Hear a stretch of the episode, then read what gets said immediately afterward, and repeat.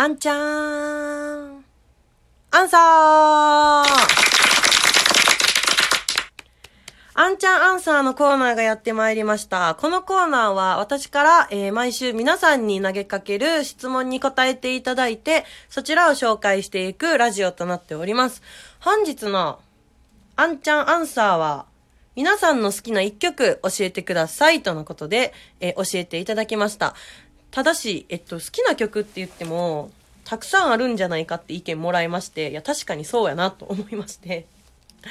あのー春に聴きたい曲でも大丈夫ですとのことで2つ質問をさせていただきました。その中で答えていただいた、えー曲を紹介していこうと思います。ですがですね、普通のラジオみたいに曲が流せないんですよ。このラジオトーク。楽曲申請せなダメやったりとか、ちょっと著作権に引っかかると放送できなくなってしまうので、えっと、この曲のアーティスト、そしてその曲の詳細で、えっと、一、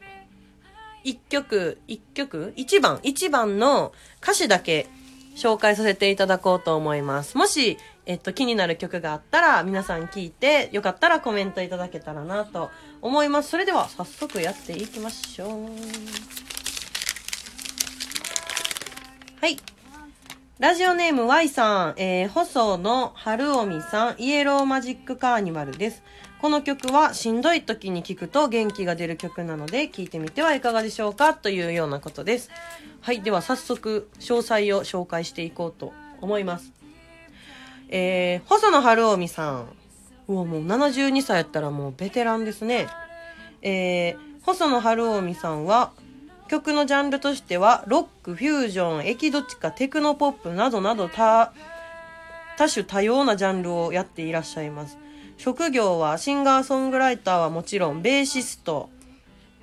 作曲家、編曲家、プロデューサーでもあるそうです。すご。一発目からすごい人出てきましたね。で、えっと、細野晴臣さんって担当楽器がめちゃめちゃありまして、17個ぐらいあるんですよ。で、まあ、ギター、ベースはもちろん、あの、三振であったりとか、あのーね、スティールパンか。スティールパンであったりとかっていうのも、実際に演奏されるそうです。スティールパンって皆さんご存知ですか？あの、なんか、でっかい、本当にでっかい、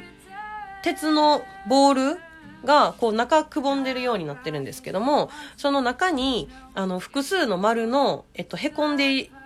る部分がたくさんありまして、そこをこうポンポンって優しく叩いて音を鳴らす楽器になっているんです。なんか、なん鉄って言ったらこう鉄筋みたいな音を私は最初イメージしてたんですけどもスティールパンはそうじゃなくてもっと柔らかい音であの音を出す楽器となっております。そんな楽器も演奏されるそうです。春あ細野晴臣さん。で、え曲の詳細なんですけども、え1975年に、えアルバム「キャラメルママ」がリリースされたそのアルバムの中に入っている曲だそうですであの、このアルバムが細野晴臣さんだけのアルバムではなくって、えーティンパンアレイという、えっと、グループ名で作成されたアルバムのようです。メンバーそれぞれのプロデュース作品を2曲ずつ持ち寄った形をとっております。なので、その、ティンパンアレイっていう4人組がみんなプロデューサーなんですよ。音楽プロデューサーで、え2曲がメンバー全員あ、そういうことか。えっと、4人が2曲ずつプロデュースした曲を持ち寄っていて、で、他の2曲がメンバー全員で共同制作された曲、すべて合わせて10曲で構成されているアルバムとなっております。で、イエローマジックカーニバルはですね、なんか、本当私全部紹介していただいた曲聞いたんですけども、めっちゃポップで、だって1970年っていうなんか古さをあまり感じなくすごいこう体が動かせるような感じで聴ける曲でした。あれなんですよ。ティンパンアレイの中にあの通称ユーミンパパやったっけ？って言われる方もいるらしいです。だからすごい人の集まりですよね。イエローマジックカーニバル歌詞の方を紹介していきたいと思います。えー歌詞の方が「南京町のおかしなあの子とんちんかんな目見たらダメよ。イエローマジック。二度と目覚めぬこんがらがっているちょっとこの頭。えー龍翔さんでもからかってみりゃイエローマジック。二度と帰れぬ。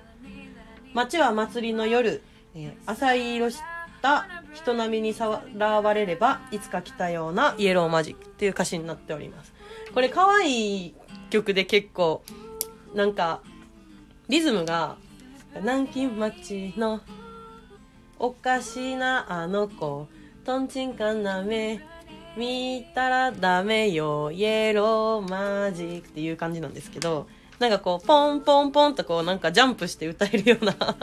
曲で私すごい気に入りましたあのラジオネーム Y さんありがとうございました皆さんもぜひ聴いてみてくださいめっちゃ楽しい曲ですはい次行ってみましょう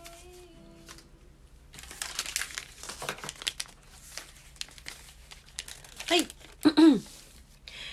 えー、ラジオネーム、ロッキーさんですね。いつもありがとうございます。えー、ドラゴンアッシュのビバラレボリューションという曲だそうです。えー、歌詞がまっすぐでとてもいいとのことです。Dragon Ash 有名ですね。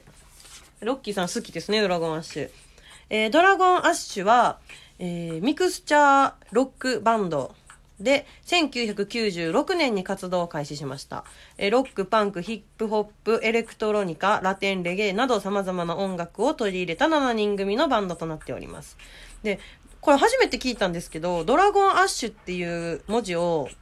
ちょっとばらすと、ドラッグオンアッシュになるんですって。でそれを和訳すると、ダラダラしていたら灰になるという意味みたいです。へえ、なんかあれですね。響きますね。響きます。感想が、嘘みたいな感想言っちゃいました。ダラダラしていたら灰になるってそうやなって思いませんか？それ、で、まあ、だからこそこんないろんな音楽を取り入れて、いろんなジャンルで音楽やってあるんやろうなとも思います。私の感想です、あくまで。はい。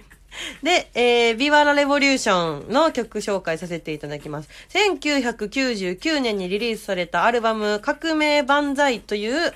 えー、曲、複数入ったアルバムの中の一曲となっております。で、これは、アルバムのジャケットの話なんですかね。えっと、ジャケットは、ウジェーヌ・ドラクロワが1830年に制作した民衆を導く自由の女神という絵画を真似た絵が使われている。これ結構面白いそうです。あの、どういう絵画か想像できますか？なんか、多分見たことあると思うんですけど、あの、フランス革命で民衆が、こう、なんていうか、あの、上の人に、上の人が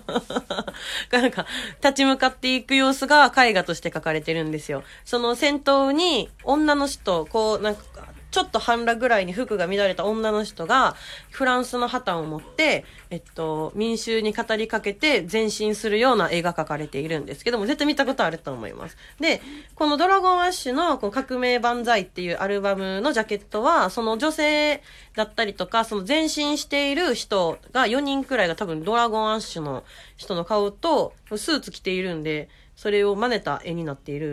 んだと思います。はい。そんなドラゴンアッシュビバラレボリューションの歌詞紹介していきたいと思います。えー歌詞の方が僕たちはこの時代に生まれた意味知るすべ持たずに過ぎ去る時間など気にせずに一眠り四角い空の下でいつも通り太陽は窓の外を鮮やかに照らしまた新しい一日もたらし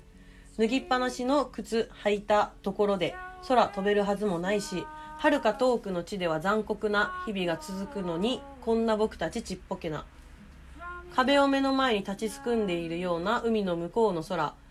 赤く染まる頃こんな僕たちちっぽけな壁なんざぶち壊して次のことを始めよう。さあという、えー歌詞になっております。でもうちょっと紹介したい歌詞の部分があって